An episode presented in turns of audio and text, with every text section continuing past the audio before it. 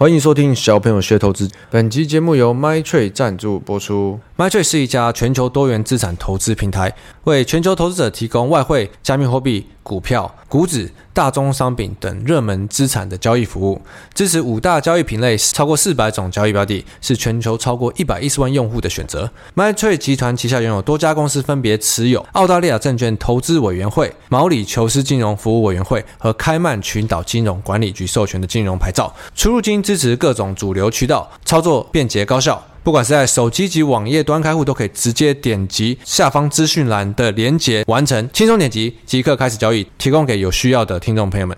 自从离开公司体制以后，我就很不习惯放这种连假。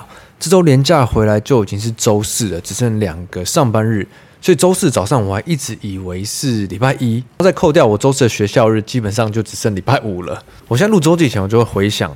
这周我印象最深刻的事情是什么事情？结果呢？这几天我印象最深刻的，竟然是我昨天去学校的时候，在台大那停车场基隆路上。那因为当时有一台车在我前面已经在抽票卡了，我就等在后面几秒钟而已。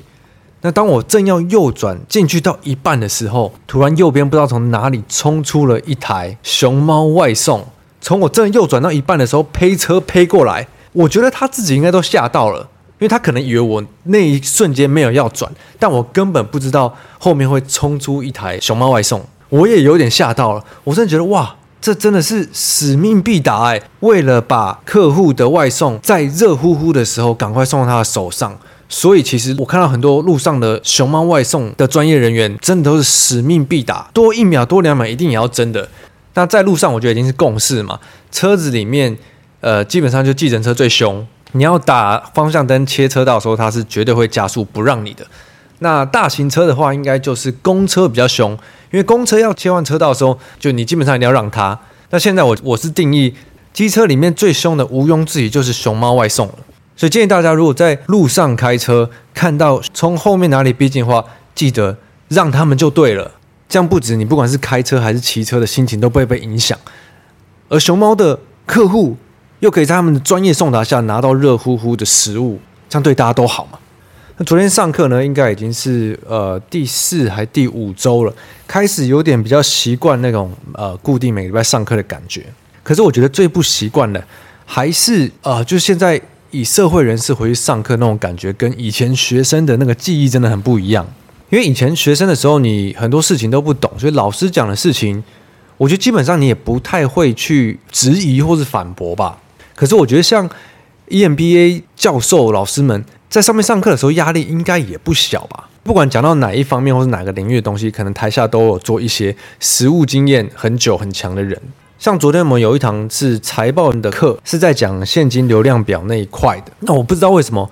老师就很爱提到公司的法说会啊，或是公司的股票啊，这种就是比较是我以前实务的领域那一块嘛。毕竟在金融圈、外资圈这么久，其实我也理解老师会想把一些实务的东西套进他在讲的一些理论里。但是有时候，如果你比较熟那块东西，听到的时候还是会觉得眉头一皱，就觉得嗯，好像也不完全是这样子。例如说，我记得昨天有个案例，我特别有 catch 到我的注意力的时候，是老师在讲哦，大公司的财报都很清楚啊。例如像是台积电财报都很清楚啊，就摊在那边大家都看得到嘛。所以台积电开法说会，只是为了要跟大家说哦，你看我们财报的表现就这么好，看看这些数字就好啦。然后台积电也不是给一般人听的法说，但如果像是八方云集这种做水饺、做饺子的。他的财报这么的大家公认的好，所以你可能要去看里面的一些数字啊、一些细节啊，这种就是比较给一般人听的法说。我听了乍下就眉头一皱，觉得嗯，这个话感觉好像只对了三成吧，对不对？因为台积电的法说，姑且当然是财报好摊给大家看没有错嘛。可是台积电法说是大家最关注、最应该听的啊，因为摊数字这块是。法说前就已经公布了嘛，大家要看的是台积电对整个半导体，对，是全世界半导体的景气的展望，跟他们觉得现在哪一块产业，例如说每一次台积电法说点名到的产业，其实你看那种个股的表现，那个族群都会特别强嘛。例如说他可能提到他的 AI 运算晶片的占比的营收展望会提高到哪里，或者是他接下来下一季今年的整体的业绩展望、获利展望，那这个其实是我觉得全部的人跟媒体还有其他的公司，大家都会关注的东西啊。会说是不是给一般人看的话，只是纯粹因为半导体产业比较难嘛。八方云集其实大家都吃锅贴嘛，多多少少你也买过，所以大家会比较看得懂零售业相关的。所以也不是说哪一种公司是比较给一般人听的，哪一种是比较给专业的法人听的。法说会基本上全部都是给法人听的嘛，没有办给一般人听的法说啊，就是看。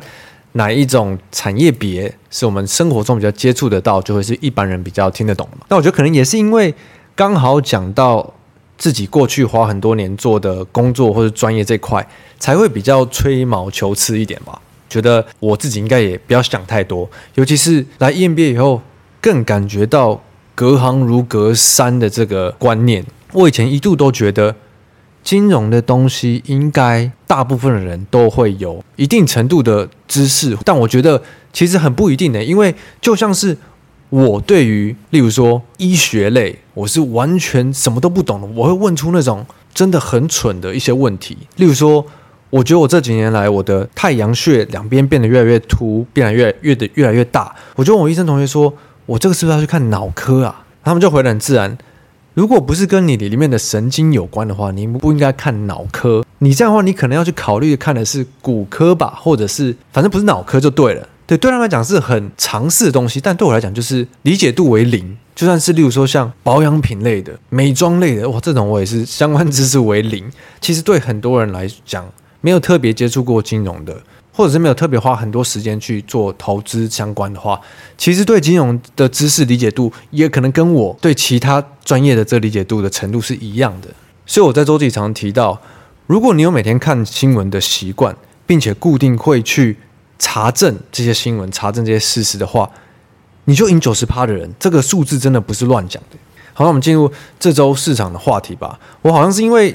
一直觉得这周没有发生太多的大事，所以所以不小心闲聊了太久。我觉得这周我比较关注的几件大事啊，第一个是 OPEC 的减产，第二个是美国的经济数据，再来的话就是 AI 相关的话题。我突然发觉，我好一段时间没有聊到原油了，因为去年乌俄战争的时候，那时候原油跟天然气暴涨，那时候常聊到嘛，一直到今年原油的。价格开始恢复正常，变成它又是在反映世界景气的这个预期。以后我就比较少提到的。那这周大家突然开始比较常提，是因为 OPEC 石油输出国的组织还联盟什么之类的，他们宣布他们将从呃五月到今年的年底，那这个联盟的组织里面，他们一共要每天减产一百多万桶原油。那上一次大动作是去年十月，好像 OPEC 也决定每天减产两百万桶原油吧。那这一次。欧派减产的理由是，他们为了稳定原油市场的一个预防性的措施，他们要防止下半年如果发生原油的需求急剧下降的情况。意思就代表欧派觉得目前的经济状况看起来下半年可能经济景气会不好，所以需求可能没有这么强，他们就预防性的先做了减产的动作。我记得当天的原油好像大涨了六趴还七趴嘛，市场很正常会去追这个欧派的增产减产嘛。因为他们就是占了大概原油的三十到四十趴的市占率。我刚讲的这些，我觉得诶，乍听之下可能没有什么感觉，可这个以分析师金融圈来看就不得了了。这样一讲，不就代表欧派担心经济要衰退了吗？这样原油下半年可能会供不应求啊！很多分析师跳出来，哇，接下来油价可能要涨到一百块、一百二十块、一百三十块，你们也知道，就是那个套路嘛。可是这个我我没有提醒大家，可能很多人都忘记了。全世界全球平均每天的原油用量是几桶？大家还记得吗？达到最近好像是每天一亿又一两百万桶吧，所以。你每天减个一百万桶的话，是在这个总数里扣掉哦。觉得这个会造成很大的影响吗？我我是觉得还好，但显然的金融圈不不会这样看事情嘛。好，那为什么还吵那么大呢？因为美国呢，美国又在呼吁相关国家应该要提高产量啊，你们怎么会减产呢？理由是因为现在各国的需求从疫情恢复了，应该是要上升的嘛。例如说，像中国也结束了疫情的控管啊，经济恢复正常运作了。最近甚至美国的财长耶伦还批评 OPEC。意外的减产，这个是毫无建设性的，那给全球的经济又天真不明朗的因素。但另一点很在意的就是，这样搞不好又会造成美国通膨继续变严重，压不下来嘛。可是如果你回去看，如果你去年就开始听听周记的，你就会知道，中东这边从来都没有屌过美国说什么吧？去年乌俄战争的时候，拜登一直强烈呼吁欧派要增产啊，还是要对俄罗斯怎样的啊？这中东人根本没有在屌拜登，没有在屌美国的。欧派在对原油的圈子里。他们就是在调整供需嘛，就像他们给出来的理由跟原因一样。这我不知道为什么，基本上我们看到接受资讯，不管是媒体还是金融圈，都很不喜欢听官方讲的话，一定要就是这边分析来分析去的，不然官方讲的话太无聊了嘛。这就是这个原因，为什么预期超级长不准的？因为欧派这边宣布到年底就要增产嘛，那他们觉得经济有可能不好，所以分析师就预期哇，要减产到年底的话，至少这油价要跑到举例来说一百二好了。结果在十月的时候。欧派突然说：“哦，经济好像没这么不好，那我转成增产好了。”然后原油可能就马上往另一个方向走了嘛。所以这就为什么预期时长、时长、时长的不准。世界的各种事情，就算是各种政策，常常在改变嘛。那他们的预期也只能跟着这些改变的事情去转。那如果太相信的话，真的好像也没什么好处嘛。就是看好大趋势就好了。那我其实蛮意外的。上周提到的这个之前欧美银行都倒了的这个担忧，美国这周有两个数据嘛，一个就是就业人口、失业人口领就业金的，反正这个我已经失真很久的数据。那另一个就是一个叫 ISM 的非制造业的指数。讲数据之前，要先提醒大家，现在升息是尾声了嘛？这个好像讲了 二零二三年一整年都在讲升息已经是尾声了，但是追这些数据啊，不管从去年的。通膨的 CPI 啦，到底什么就业的啦，到什么 ISN，追这些数据都是为了要看 FED 接下来是不是要升息升更多，或者是要停止升息。对，这些所有的数据都是为了这件事而做的嘛。可是我们已经知道 FED 升息是尾声啦，对，我们从去年底就知道这件事情了。那我们现在知道的是，照计划来看的话，还会有一次在五月，五月完就停了。或许它会可能多过一次，多过两次，但那不影响。升息循环已经是尾声的这件事情了。既然都已经确定是尾声了，追这些数据只是为了去猜它会多一次，还是少一次，还是早点降息吗？诶，好像是诶。其实金融圈超 care 这点的。对我来说啊，追这些数据没什么意义。你们应该也这么觉得吧？可是呢，你看这周新闻都在讲什么？就业指数低于预期啊，这个凸显劳动力市场是在冷却，经济要衰退。所以是不是 FED 升息升得过猛了？那如果实际上陷入衰退的话，就很难回来了。那另一个 ISM 指数呢？它是暗示，呃，原物料价格回落，所以通膨持续降温。诶，这代表 O F E D 升息是有用的，所以通膨持续降温了。诶，你会觉得怎么想？就是一直在旋转你的感觉。所以到底是要你要经济降温，还是你要不经济不降温啊？对，之前银行有问题的时候，你就说 FED 升的太猛了，不能升这么猛啊。啊，可是通膨下来，你就说哦，升的好，升的妙，升的棒棒叫。但如果我以我自己的观点来看呢，我会觉得，如果经济衰退，就衰退嘛，不不然呢？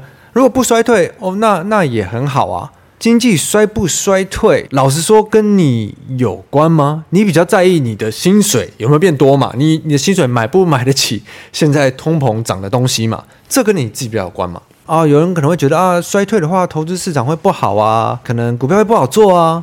诶，可是你看今年的状况是如此吗？好像也不是嘛。如果你会看金牛的话，你也不会特别去想这件事嘛。那我我会看的观点，则是现在的新的科技，对 AI，我们讲了 AI 今年这么夯，实际上应用也出来了。对各个大佬，不管是黄仁勋、Bill Gates，都跟你说，接下来它的成长会从 tiny 变成 quite large。那新的科技趋势。能不能帮助我们的经济变成不要衰退衰退，或者它的成长可以带起来原本要衰退经济？这也是我们投资该看的地方嘛。现在这些数据啊，根本不用看了吧？讲到这些 AI 相关族群的股价，其实蛮幽默的。前几周我们一直在炒这个欧美银行全都要倒了的时候，市场不是很一一面悲观吗？然后 AI 的东西就是一涨，然后到上周开始。哎，银行没事喽，大家快来投资哦！AI 相关的族群马上就遇到一些事情，开始休息回档，所以也不意外诶，真的常常为什么大家都在事情解决完了以后愿意来投资或者交易的时候，常常就是刚好遇到回档。这周 AI 的族群在回档什么呢？先看到上周意大利跟一些欧洲的国家开始在讨论说，他们要不要禁止使用 ChatGPT。但也不意外，就就像是越红的人一定越多黑粉的道理一样，你越越好的科技，基本上在它刚开始的时候，一定就会很多人想要去阻止它，去禁止它嘛。像是上周原本没有聊到的，马斯克跟苹果的共同创办人，还有一些大佬，不是在那边签一些说什么要 Open AI 的发展要先停止六个月。那因为他们也是担心，可能之后 AI 会有自己的意识啊，什么一定要先写好规则啊，才不会在之后发生了什么呃无可挽回或是无可避免的一些意外。那我觉得这真的就是越来越像是我们呃从小看到大这种科幻片的部分哦，完全理解他们的出发点。可是你要在现在这个阶段去制止 AI 的发展，好像也是有一些难度啊。像最近很多这种 AI 生成的图，可能是用 Midjourney 吧。我目前做过一个测验，我觉得最屌的是。有一个测验是十张美女图，你要去猜这个是真人还是是 AI 生成的。我一向对做这种测验，我都还蛮有蛮有自信的。例如说，你分辨有整形没整形，或者是有做胸部没做胸部，这我觉得我过以往的绩效都还蛮不错的。结果这个分辨美女图是 AI 还是真人，我我完全分辨不出来。回归到正题哦，最近涨多了 AI 在回档是什么理由呢？美国这边有个应该对冲基金吧，叫 Carlyle 出一个放空报告，说美国有一家叫做 C3 C 三 AI 的公司财报作假啊，隐瞒他们一些营运的部分。他这边说法是啊，他们觉得 C 三 AI 把他们生产定制软体的成本。放到研发的费用去了，而不是放在收入的成本里，所以他们可以拉高他们的利润率，来把自己打造成是一家好像高利润的软体服务公司，但其实他们只是一个普通的顾问而已。那当然，公司方就回应说：“哎呀，这个对冲基金他们很有想象力啊，他们只是为了打压股价要放空啊。”那其实是他们这家对冲基金误会了这个会计的准则哦，因为其实两方讲的都蛮有道理的。但我觉得这真的很难说了，因为看过很多例子，就是对冲基金为了放空而放消息，对，例如说我们上周提到的这个德意志银行，就这种状况嘛。但有些时候真的是打到后来，发现这家公司财务真的有问题。我印象遇到最多的应该就是以前台湾的这种 KY 公司吧，以前叫做 F 啦，好像有一家什么 F 再生吧，也是被放空报告打到爆，然后后来发觉它真的是作假。然后就一路跌到下市，这个案例我应该有在我们的主轴节目里分享过吧？所以你真的是外面人看起来是雾里看花，你也不知道谁说的是对的。可是我们光是看 C3 AI 的股价，在这个消息丢出来以后是跌了可能四成吧，可是它今年还是涨了一倍哦。它的美股代号真的是所有 AI 业者最想要的吧？它的美股代号就叫 AI，它今年是从十块涨到了。三十几块，然后现在股价跌下来还是有二十几块，所以你要说股价有很惨吗？今年还是涨一倍耶，感觉也是还好。我们看看戏就好了，反正到时时间会给出一个答案。可是 AI 的趋势绝对不是这种小乌龙事件可以阻挡的，所以像这种如果是涨多拉回，或者是像某些事件把股价打下来，就比较适合操作周期比较长的人去介入。那每次讲到这种拉回相关的，我觉得都特别难解释，不像交易端可能就比较直观一点。所以，像我现在一直在设计的这个交易投资人格里面，如果讲到这种比较大趋势的拉回的话，就比较适合像是呃，我里面有做一个是老板型的交易者，跟一个是成长股类型的投资者，就会很适合这种做法。那这可能就是要等我这个整支产品出来以后，才比较能跟大家解释的比较细一点。好，我要回一些五星评论哦。这个是 from air 七七零八零六周记，每个礼拜都有听周记，都会慢慢学到一些自己不懂的事情，很棒。而且我周记没有特别在教任何东西，我真的就是只是把这周发生什么大事，呃，分享给比较没空呃去追这些新闻的人吧。或者是比较不是这个领域的，因为我觉得还是太多人花太多时间在关注不重要的事情，像是这些有的没有数据之类的啊，所以希望可以把我们比较小朋友学投资看事情的方式分享给更多人了。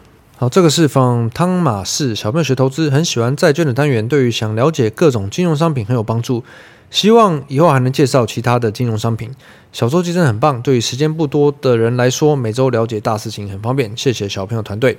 其实很多金融商品我们比较少、比较少接触到的，可能都要刚好遇到某一些事件，我们把它拿来讲，会让大家比较好懂。不然，如果是之前某某一个随便的时期，大居哥突然跑出来讲债券，我看根本也很少人想听吧。尤其又是大家平常比较接触不到的，那可能也不一定是自己会比较想去投资的商品，不像是基金、股票，就是比较入门，大家都一定会比较有兴趣的。好，再这个是你还未够班，喜欢债券这个单元，请问大居哥有 Podcast 或是 YouTube，甚至开债债券方面相关的课程可以学习吗？谢谢大居哥。没有诶、他就是一个基本上在专门做做债的讨债 讨债的。前阵子跟他吃饭的时候，刚好聊到，诶，有没有兴趣来聊聊债啊？尤其是最近刚好的议题又比较相关，可能大家会比较听得下去。那我想他是八成不会有兴趣或是时间去去开 Podcast 或是 YouTube 吧。但他倒是有跟我提过，他一直很想要为台湾的。理财专员举办一个举办一个债券的讲座或是课程，专门教这些理财专员，所以所以他们不会因为公司要他们推什么债券就去推给客户，但是同时间他们又没有很懂这一块相关，他是倒倒是跟我提过了。但如果你们对债券这一块有任何更多的兴趣，或是更多直接一点问题，你也可以留五星评论跟我说。那或许我之后还可以再邀请大居哥来上我们节目。好，那就祝大家周末愉快，Happy Weekend again！我是波鲁，我们下周见，拜拜。